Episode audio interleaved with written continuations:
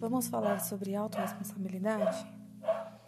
Quando entramos em uma relação, temos a tendência a responsabilizar o outro por tudo o que acontece, por coisas que não estão fluindo do jeito que gostaríamos.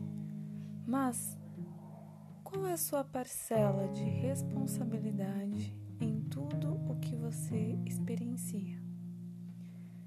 Saber reconhecer que também erramos e machucamos o outro é muito importante.